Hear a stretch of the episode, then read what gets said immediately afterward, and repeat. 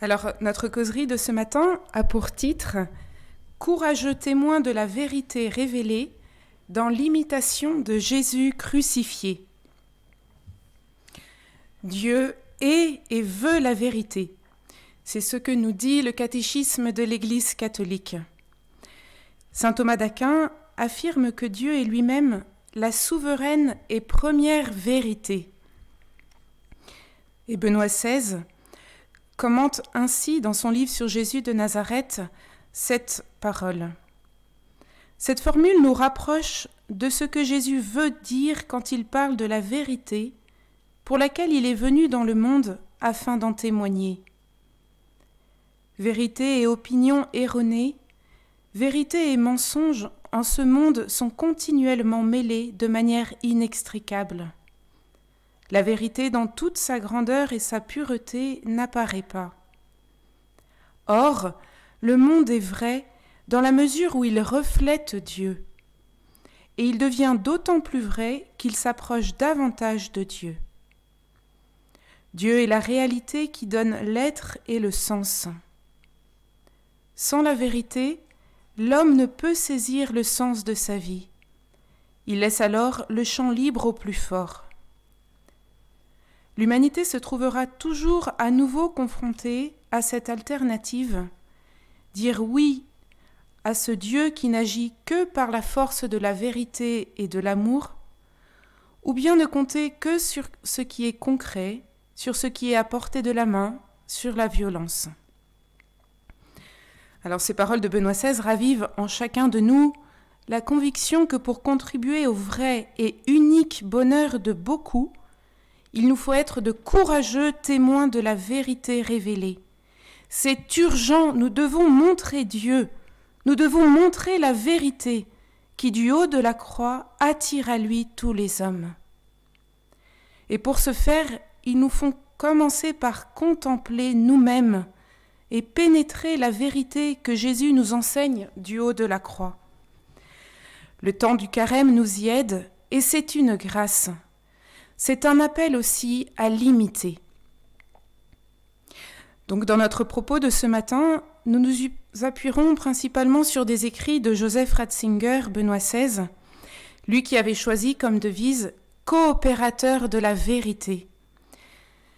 Nous nous appuierons donc sur son livre sur Jésus de Nazareth, ainsi que sur deux autres de ses ouvrages, Regardez le Christ, paru en 1989, et Chemin vers Jésus, paru en 2004.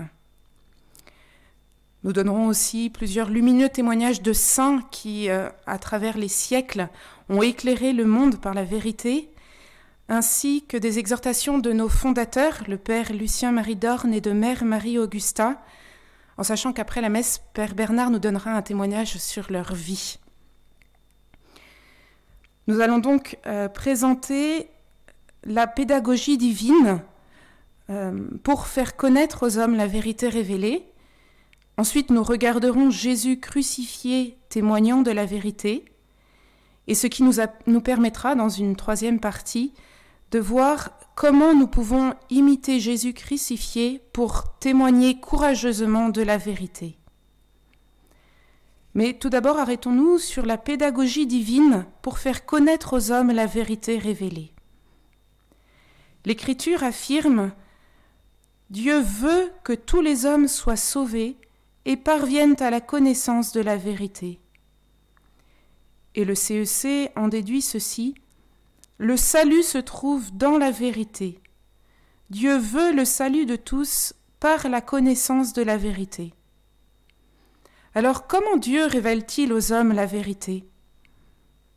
Voyons tout d'abord qu'il a placé au plus profond du cœur de chaque personne une quête de vérité. Pour cela, donnons le très bel enseignement du catéchisme de l'Église catholique, enseignement qui s'appuie beaucoup sur la déclaration du Concile Vatican II sur la liberté religieuse, Dignitatis Humanae. Voici ce que dit le CEC. E le cœur est le lieu de la vérité. Dieu a placé en l'homme une aspiration à la vérité et au bien que lui seul peut combler. L'homme se porte naturellement vers la vérité. il est tenu de l'honorer et de l'attester. En vertu de leur dignité, tous les hommes, parce qu'ils sont des personnes, sont pressés par leur nature même et tenus par obligation morale à chercher la vérité, celle tout d'abord qui concerne la religion. Ils sont tenus aussi à adhérer à la vérité dès qu'ils la connaissent et régler toute leur vie selon les exigences de la vérité. L'appel de Dieu oblige donc en conscience mais ne contraint pas. Ainsi, Dieu ne contraint pas les libertés, mais il ne cesse d'attirer l'homme vers lui, car ce n'est qu'en Dieu que l'homme trouvera la vérité et le bonheur qu'il ne cesse de chercher. Dignitatis Humanae nous dit cette phrase lumineuse La vérité ne s'impose que par la force de la vérité elle-même, qui pénètre l'esprit avec autant de douceur que de puissance. Nous voyons combien est grande et primordiale cette question de la vérité, puisque Dieu déploie cette infinie délicatesse pour y faire pénétrer tous les hommes, et par là se frayer un chemin pour rejoindre chacun en particulier. N'a-t-il pas dit à Pilate Tout homme qui est de la vérité écoute ma voix. Et Dieu aime tant la vérité que face aux difficultés de l'homme liées au péché, qui marche à tâtons et peine pour voir la vérité, Dieu envoie aussi son Église à la suite de Jésus pour témoigner courageusement de la vérité. Jésus l'exprime ainsi au soir du jeudi saint. L'Esprit de vérité rendra témoignage, et vous aussi, vous rendrez témoignage. Voyons donc dans une deuxième sous-partie combien Dieu confie à son Église la mission de rendre témoignage à la vérité, et cela pour le plus grand honneur des hommes. En effet, Jésus a établi l'Église colonne et soutien de la vérité, comme dit Saint Paul dans sa première lettre à Timothée. Elle a reçu des apôtres le solennel commandement du Christ de prêcher la vérité du salut. Il appartient à l'Église de porter un jugement sur toute réalité humaine, dans la mesure où l'exigent les droits fondamentaux de la personne et le salut des âmes. C'est ce que dit le Code de droit canon. C'est exigeant, c'est vrai. Et c'est pour cela d'ailleurs que Benoît XVI disait en 2018 Le courage pour dire la vérité est à mes yeux un critère de sainteté de premier ordre.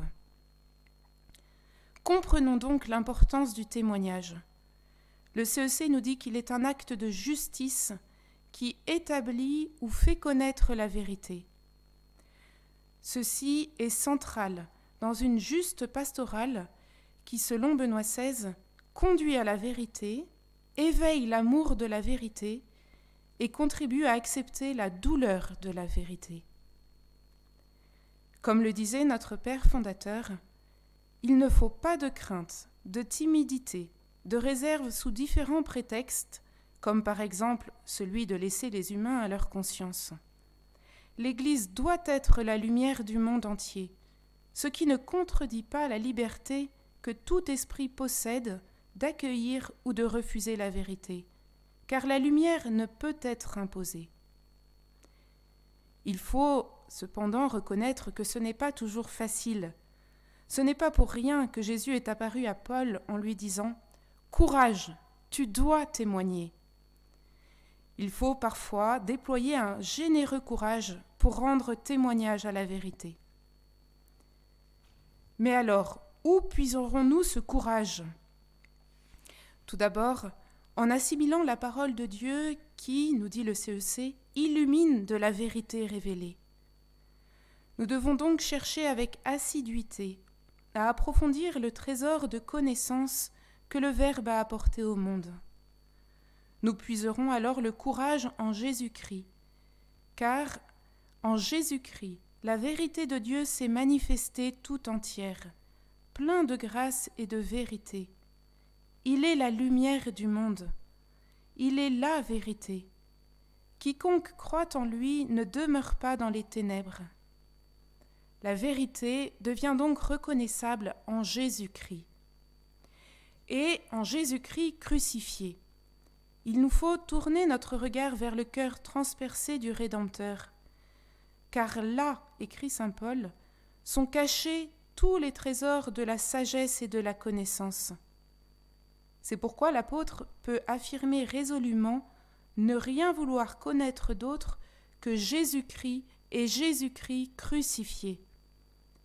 C'est vrai, la croix révèle la largeur, la longueur, la hauteur, la profondeur, donc les dimensions cosmiques, d'un amour qui dépasse toute connaissance.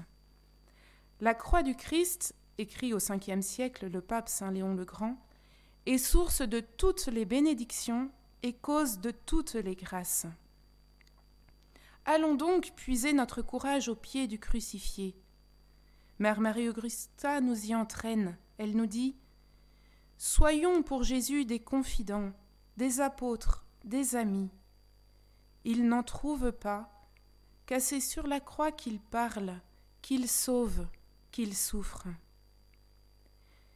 Méditons aussi ces paroles très profondes de saint Grégoire de Naziance, alors qu'il est encore tout jeune prêtre. Il faut commencer par se purifier avant de purifier les autres. Il faut être instruit pour pouvoir instruire. Il faut devenir lumière pour éclairer, s'approcher de Dieu pour en rapprocher les autres, être sanctifié pour sanctifier, conduire par la main et conseiller avec intelligence. Alors, nous pourrons transmettre ce que nous avons nous-mêmes reçu, comme nous y encourage Saint Paul. C'est ce que nous dit aussi Saint Thomas d'Aquin. Contemplare et contemplanta aliis tradere c'est-à-dire contempler, puis livrer aux autres le fruit de notre contemplation. Lui d'ailleurs, saint Thomas d'Aquin, dont la devise était Veritas, vérité. Éclairons donc les esprits et les cœurs et amenons-les au pied de la croix. Là se dresse la vérité. Relevons également euh, le parallèle entre deux paroles de l'Écriture. Au début de l'évangile de Saint Jean, nous avons ceci. Nul n'a jamais vu Dieu, le Fils unique qui est dans le sein du Père, lui l'a fait connaître. Je souligne dans le sein du Père. Et faisons le parallèle avec cette parole aussi de l'évangile de Saint Jean au chapitre 13. Celui-ci, c'est-à-dire Saint Jean, le disciple préféré, se pencha vers la poitrine de Jésus. Et de fait, il existe un certain parallélisme en effet, à l'intimité de Jésus avec son Père correspond la proximité affectueuse du disciple et de Jésus. Et parallèlement à la participation de Jésus à la connaissance du Père, le disciple a part à la connaissance de Jésus. Ainsi, en contemplant le crucifié, nous entraînerons les personnes à tourner elles aussi le regard vers lui. Cela est très important. Écoutons ce que nous dit le CEC.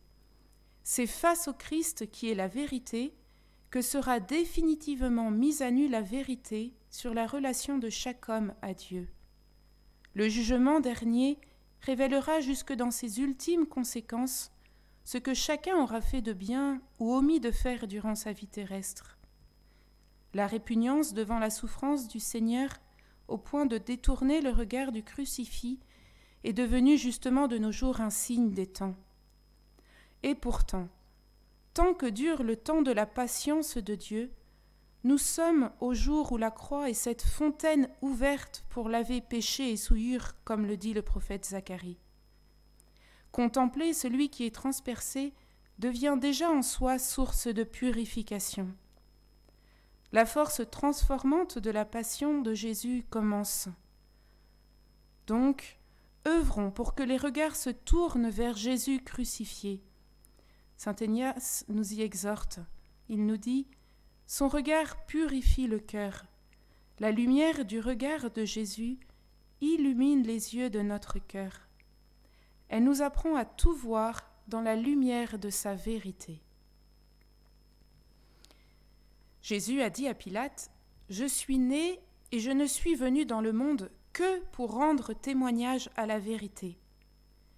Et Jésus avait dit aussi, en parlant de l'heure de sa croix, C'est pour cette heure que je suis venu. Nous pouvons donc en déduire ceci. C'est au plus haut point, sur la croix, précisément là où il attire à lui tous les hommes, qu'il accomplit sa mission de rendre témoignage à la vérité. Et donc c'est ce que nous allons contempler maintenant dans cette deuxième partie. Voyons à travers sept euh, aspects comment Jésus, du haut de la croix, rend courageusement témoignage à la vérité. Tout d'abord, voyons qu'il rend témoignage à la vérité par son humilité. Et son humilité, nous pouvons la relever à travers trois aspects. Tout d'abord, nous voyons effectivement que Jésus, pendant ces trois heures où il est élevé sur la croix, il parle très peu, il ne conquiert ni par la ruse ni par la violence, il ne veut pas s'imposer en effet par la force, mais par l'humilité qui témoigne de la vérité. Il veut que tous les hommes arrivent à la connaissance de la vérité et il use de patience, voulant que personne ne périsse. Un deuxième point qui montre que Jésus témoigne de la vérité par son humilité, c'est que Jésus semble impuissant. Dieu en effet est entré dans le monde et ce faisant il a dressé le critère de la vérité au cœur de l'histoire. Extérieurement, la vérité est impuissante dans ce monde, tout comme le Christ, selon les critères du monde, est sans pouvoir. Il n'a aucune légion à sa disposition, il est crucifié. Mais c'est justement ainsi, dans l'absence totale de pouvoir, qu'il est puissant. Et c'est seulement ainsi que la vérité devient toujours davantage une puissance. Soulignons un troisième aspect qui montre que Jésus témoigne par son humilité. Nous voyons, comme l'avait annoncé le prophète Isaïe euh, dans sa prophétie sur les serviteurs souffrants, que Jésus est sans beauté ni éclat pour attirer nos regards, et sans apparence qui nous eût séduits. Et pourtant, ne venons-nous pas de voir qu'il fallait qu'il attire à lui tous les hommes? Et c'est plutôt la beauté qui attire le regard. Alors, Soulignons en plus que dans le psaume 44, qui s'applique au Christ, il est dit Tu es beau, le plus beau des enfants des hommes, la grâce est répandue sur tes lèvres. Nous pouvons donc se poser cette question Quelle est la beauté de Jésus sur la croix, capable d'attirer à lui tous les hommes En Jésus crucifié se manifeste en réalité la beauté de la vérité. La grâce répandue sur ses lèvres nous renvoie à la beauté intérieure de sa parole, à la splendeur de son message. L'ensemble de toute la beauté de la vérité nous est donné ici. Celui qui croit en Dieu apprend à la vue du Christ souffrant que la beauté de la vérité inclut la blessure, la douleur et même le mystère obscur de la mort, et qu'elle ne peut être trouvée que dans l'acceptation de la douleur et non sans elle. La rencontre avec Jésus sur la croix peut devenir la blessure de la flèche qui atteint l'âme et qui la rend clairvoyante, qui lui fait connaître la vérité. Grâce à cette expérience, elle est maintenant en possession de normes et capable de peser les arguments de façon juste. Et en effet, nous le constatons dès le début. À cause du Fils souffrant, voici que les païens qui sont représentés par le centurion reconnaissent la vérité. Il nous dit Vraiment, cet homme était le Fils de Dieu. Voyons maintenant un deuxième point qui montre que Jésus témoigne de la vérité sur la croix. C'est par l'accomplissement des paroles de l'Écriture. Jésus en effet parlera, mais il parlera peu et pour que toute l'écriture soit accomplie, comme le dit Saint Jean. Par exemple, Jésus sur la croix commence le psaume 21. Mon Dieu, mon Dieu, pourquoi m'as-tu abandonné? Il s'arrête là, mais la suite du psaume s'accomplit. L'humiliation publique, le mépris et le hochement de tête des railleurs, les souffrances, la soif terrible, la perforation des mains et des pieds, le tirage au sort des vêtements, toute la passion dans ce psaume était comme racontée à l'avance, et l'accomplissement des paroles de l'Écriture rend témoignage à la vérité. Il est le Messie souffrant. Sa soif et la réponse des hommes étaient également annoncées. Le psaume 68 disait en effet Dans ma soif, il m'abreuvait de vinaigre. Et c'est justement ce qui s'accomplit. Ce qui jusqu'alors était incompréhensible, qui était seulement des allusions mystérieuses à quelque événement futur, devient maintenant réalité. Donnons aussi un autre exemple. Le moment où on transperce le côté droit de Jésus est celui où les agneaux pascals sont abattus. En ce qui les concerne, il existe une prescription selon laquelle aucun de leurs os ne doit être brisé. Jésus apparaît ici comme l'agneau pascal véritable, pur et parfait. Nous comprenons enfin ce que le Baptiste avait dit. Voici l'agneau de Dieu qui enlève le péché du monde. Jésus est l'agneau choisi par Dieu lui-même. Sur la croix, il porte le péché du monde et il l'enlève. Ainsi, par la croix de Jésus, est advenu ce qu'on avait en vain recherché dans les sacrifices d'animaux. Le monde a obtenu l'expiation. Nous voyons que la croix du Christ est aussi la véritable clé de beaucoup de paroles de Jésus, comme celle-ci.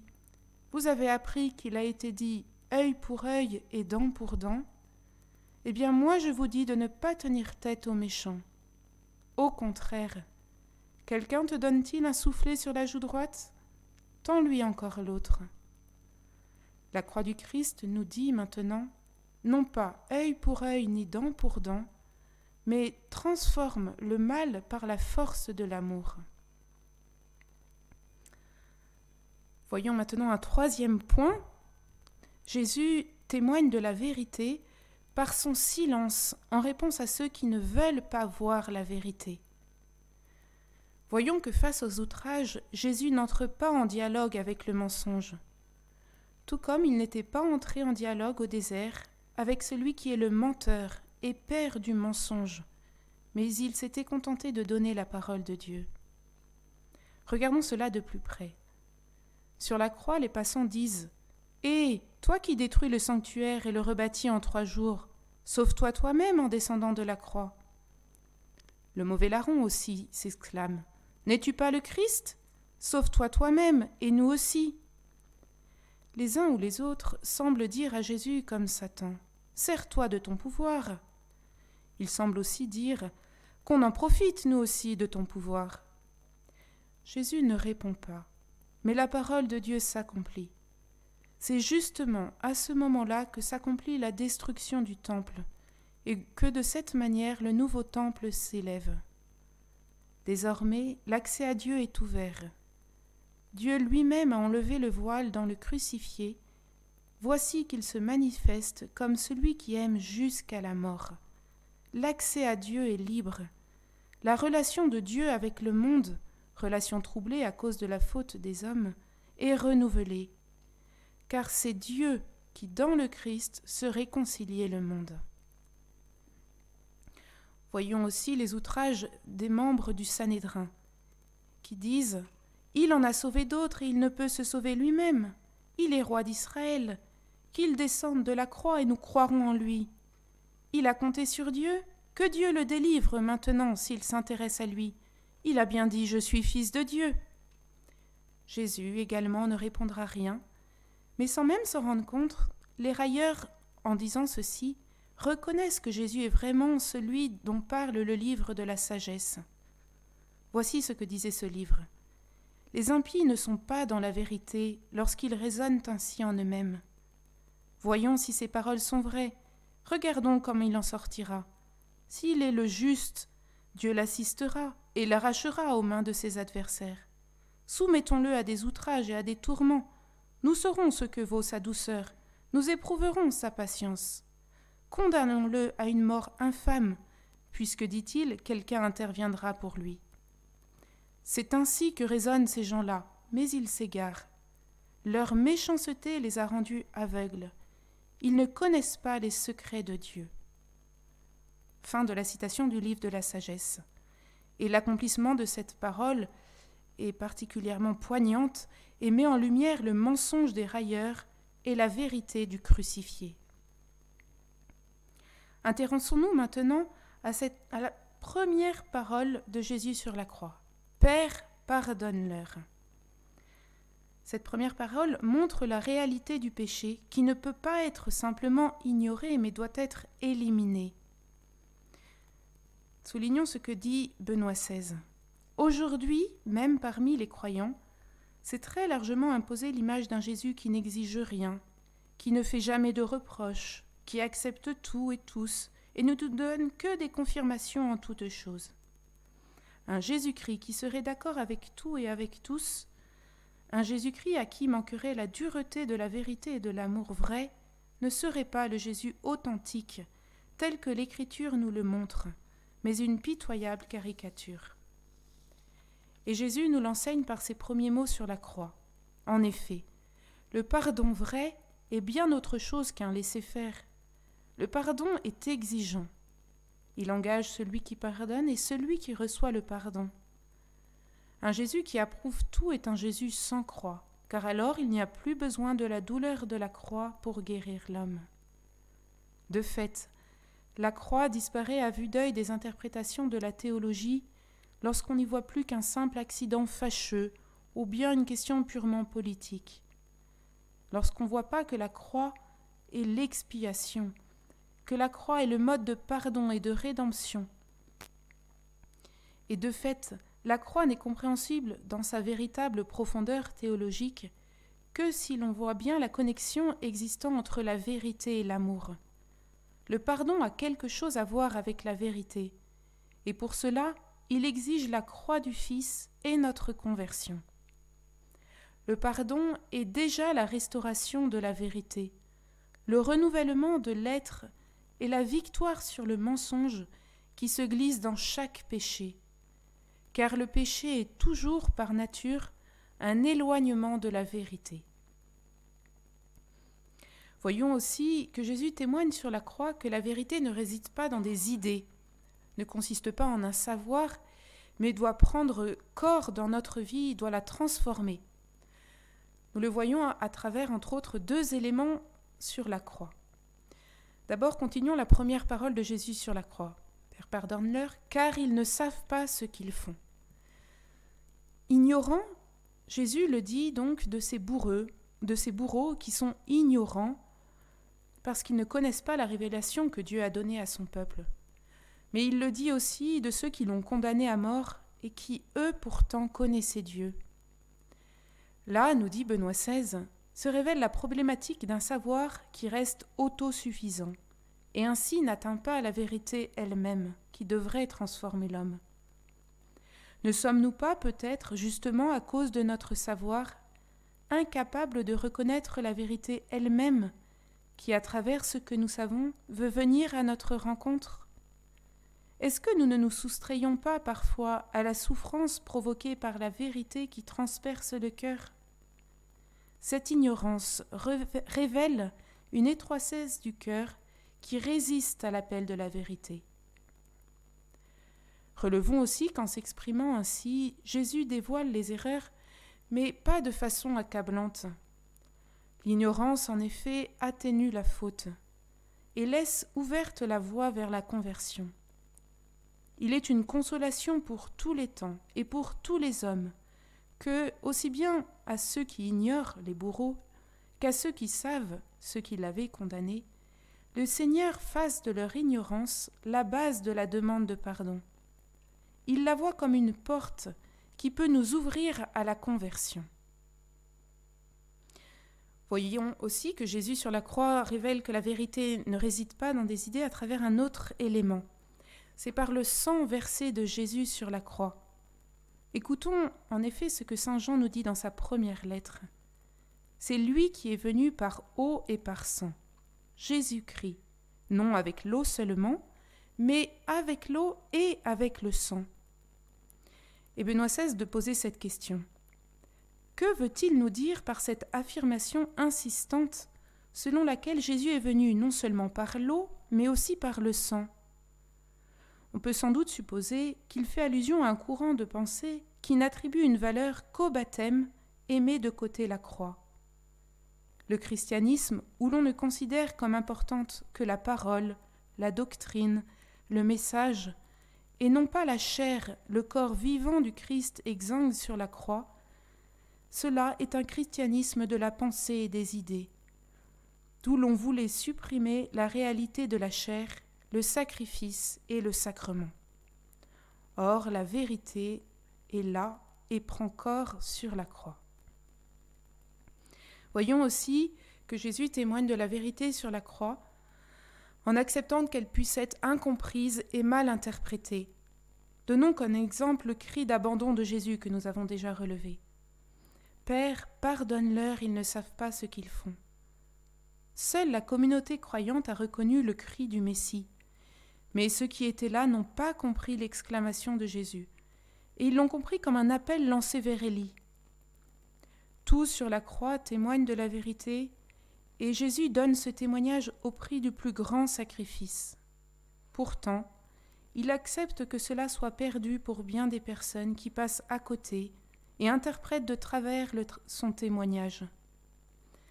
Tout comme il est l'amour qu'il nous montre au plus haut point sur cette croix et il n'est pas aimé, ainsi aussi il est la vérité auquel il rend témoignage au prix du plus grand courage, et il n'est pas compris. Voyons maintenant dans une troisième partie comment nous pouvons à notre tour imiter Jésus crucifié et rendre courageusement témoignage à la vérité. Nous allons donc appliquer dans cette troisième partie les différentes facettes de la manière de faire du crucifié que nous venons de souligner et voir comment nous pouvons nous les appliquer. Car Jésus nous a bien dit Mettez-vous à mon école. Je vous ai montré l'exemple afin que vous fassiez de même. Heureux êtes-vous si vous le faites. Tout d'abord, reprenons le témoignage de Jésus sur la vérité par son humilité, sa charité et le fait au plus haut point qu'il accepte sa croix. Le Concile Vatican II et Saint Jean-Paul II nous enseignent que ce n'est que par la porte étroite de la croix que le peuple de Dieu peut étendre le règne du Christ. En effet, comme c'est dans la pauvreté et la persécution que le Christ a opéré la rédemption, l'Église, elle aussi, est appelée à entrer dans cette même voie pour communiquer aux hommes les fruits du salut. Nous serons donc de courageux témoins de la vérité révélée en acceptant nos croix unies à Jésus sur sa croix. Donnons la première place dans nos exemples à la Vierge Marie, elle qui est là au pied de la croix. Quel courage inouï a-t-elle dû déployer pour accepter de ne pas mourir avec son Fils, mais de rester encore pendant de nombreuses années sur cette terre pour exercer la mission que Jésus venait de lui confier être la mère de tous les disciples de son Fils. Citons aussi le Padre Pio et notre Père fondateur, à qui le Padre Pio avait fait dire Le Père, il doit être comme moi sur la croix. L'acceptation splendide et entière de la croix témoigne que la vérité est victorieuse et plus forte que toutes les souffrances de ce monde. Pour le vivre, il nous faut emmagasiner à l'école de notre Maître crucifié une bonne dose d'humilité et de charité, car l'effort missionnaire exige la patience, et il ne manquera pas de connaître aussi des échecs. L'exigence de la charité presse les chrétiens d'agir avec amour, prudence, patience envers ceux qui se trouvent dans l'erreur ou dans l'ignorance de la foi. Là encore, la Vierge Marie est celle qui a parfaitement vécu ses vertus de douceur, d'humilité et de miséricorde, pour éduquer et conduire vers la vérité tout entière les apôtres et les saintes femmes. Citons aussi Thomas More, le plus brillant juriste de sa génération, qui préféra mourir plutôt que de prêter un serment contre la vérité. Il écrivait en 1516 Sachez dire la vérité avec adresse et à propos. Et si vos efforts ne peuvent servir à effectuer le bien, qu'ils servent du moins à diminuer l'intensité du mal. L'enseignement de notre Père fondateur est riche aussi sur ce point. Je le cite. La vérité est nécessaire à l'amour authentique. Il faut une illumination des esprits par la vérité. Par charité véritable, pour le plus grand bien ou même pour le salut des âmes et pour le bien commun de toute la société, il faut savoir donner la vérité, même si elle est dure à entendre et difficile à accepter. Lorsque nous devons donner une dure vérité, il faut le faire en exprimant le plus possible l'amour de charité qui nous anime et en nous efforçant de faire entrer dans la vérité par la charité. Ce ne sera pas forcément compris, surtout lorsqu'il faudra user d'énergie et de sévérité ou agir avec autorité pour sauvegarder le bien et procurer la force de réaction nécessaire contre l'erreur et le mal. Car la charité peut parfois devoir être dure, comme celle du chirurgien, et la douceur n'être que faiblesse, condescendance, indifférence, sentimentalité ou pitié trop humaine. Il faudra alors, avec sérieux et fermeté, s'efforcer d'expliquer où se trouve le véritable amour, et il faut prier et offrir pour obtenir les grâces de compréhension et d'adhésion. Si l'on échoue, il ne faudra pas se décourager ni s'endurcir, mais aimer toujours avec sollicitude, patience et persévérance, effort et prière. Voyons aussi dans l'imitation de Jésus crucifié qu'il nous faut faire comme lui qui accomplissait tout ce qui lui concernait dans les Écritures. Il nous faut, nous, être ce que nous devons être, et nous rendrons ainsi témoignage à la vérité. Voici ce que dit le Concile Vatican II à ce sujet. Tous les chrétiens, partout où ils vivent, sont tenus de manifester par leur exemple et le témoignage de leurs paroles l'homme nouveau qu'ils ont revêtu par le baptême, et la force du Saint-Esprit qui les a fortifiés au moyen de la confirmation.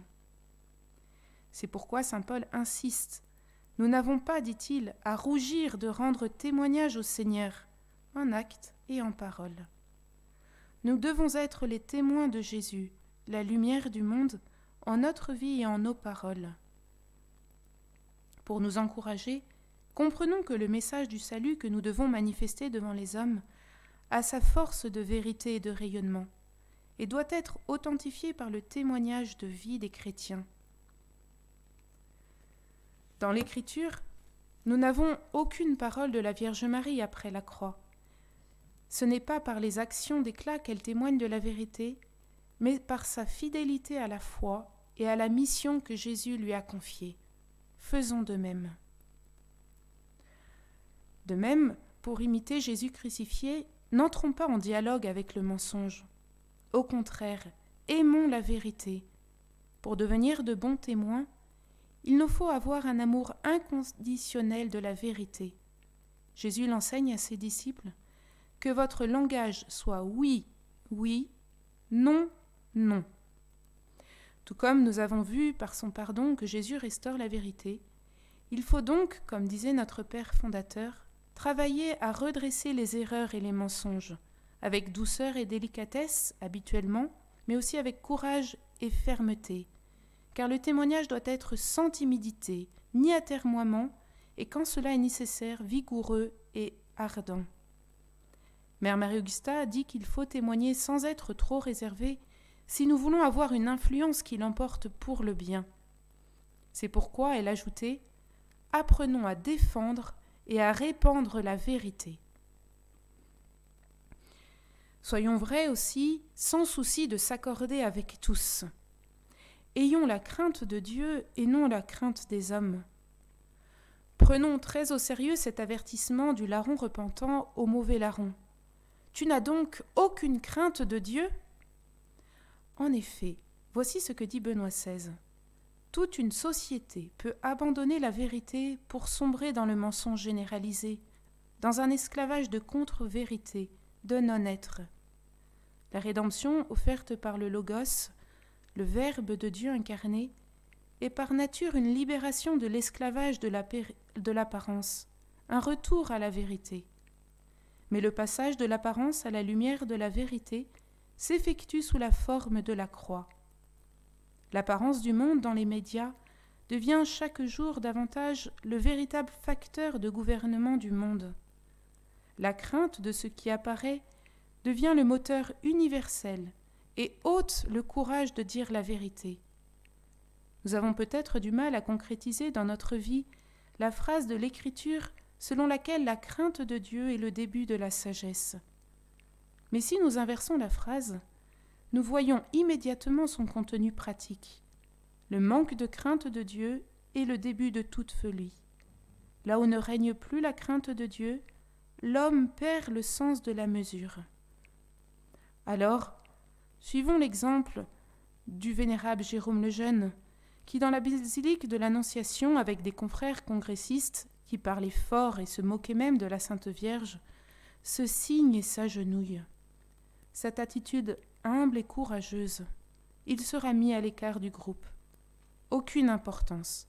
La crainte de Dieu a été plus forte que celle des hommes, et cela sera source de courage pour son combat, ayant souvent à se redire Si je me tais, mon silence est coupable. Imitons enfin Jésus crucifié, donnant sa vie pour montrer la vérité sur la grandeur de ce à quoi l'homme est appelé pour son plus grand bonheur. La croix n'a rien à voir avec une négation de la vie, avec la négation de la joie et de la plénitude de l'humanité. Au contraire, elle nous montre exactement la voie vraie pour trouver la vie. Celui qui se garde lui-même et veut s'emparer de la vie passe à côté de la vie. Seule la perte de soi-même est le chemin pour se trouver soi-même et trouver la vie. Plus les hommes ont été hardis dans cette aventure de la perte d'eux-mêmes, dans le don de soi total et l'oubli d'eux-mêmes, plus leur vie est devenue grande et riche. Pensons seulement à saint François d'Assise, Vincent de Paul, au curé d'Ars ou à Maximilien Kolb. La parfaite imitation peut aller jusqu'au martyr, qui est le suprême témoignage rendu à la vérité de la foi. Cette phrase du CEC e est magnifique, qui dit Les actes des martyrs constituent les archives de la vérité écrites en lettres de sang. Ainsi, en conclusion, soulignons que toutes nos intentions ne doivent pas nous accaparer au point d'en perdre le regard clair, le regard pour la vérité, qui nous oblige tous et le bon pas, le pas vers Dieu. Nous n'avons pas le droit de regarder par terre, nous devons nous relever, c'est la seule façon de vivre comme il faut. Nous devons rester en recherche vers ce qui est le plus grand, et nous devons aider ceux qui se donnent du mal pour se mettre debout, pour trouver la vraie lumière, sans laquelle tout est ténèbre dans le monde. Dieu seul peut nous procurer le regard pur, lui seul peut nous libérer du désespoir, du scepticisme, et nous donner le, de voir la vérité à travers tout le chaos. Il faut donc regarder le but et servir les autres en même temps, car chaque être humain qui voit la vérité et la fait aide l'autre et contribue au bien de l'ensemble. Que Dieu reste donc visible dans le monde et que nous continuions à tendre vers lui. Voilà le plus important de tout et le plus nécessaire la condition préalable à tous les autres biens.